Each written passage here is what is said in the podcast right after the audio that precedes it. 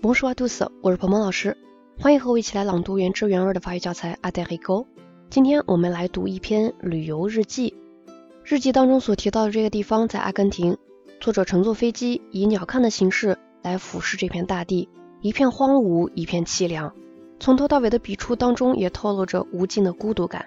那接下来我来示范常速朗读的版本，请你打开手机页面上的文字稿，跟萌萌老师一起来大声朗读。如果你觉得我的语速过快，在下一个音频当中，我也专门为你录制了慢速跟读的版本，你可以反复练习模仿跟读。那么接下来，请你跟我一起来大声朗读这篇文章。Allez, c'est parti. Rio Galligo. Depuis déjà deux heures, le paysage vu d'avion n'a pas changé. Une lande interminable, plate jusqu'au vertige, de temps en temps soulevée comme par une très longue houle aucun arbre, si ce n'est les maigres bosquets qui entourent les rares bâtiments.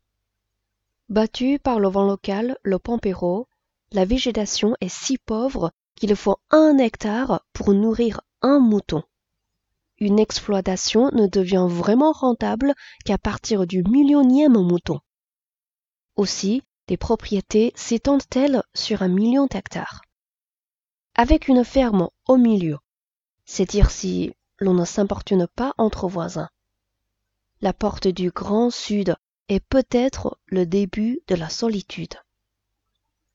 La petite ville de Rio Galego porte le nom du fleuve qui la borde. Un trait d'eau boueuse marron clair, bordé de ronflements vaseux ocre, le tout creusé dans un sol aussi marron mais légèrement plus foncé.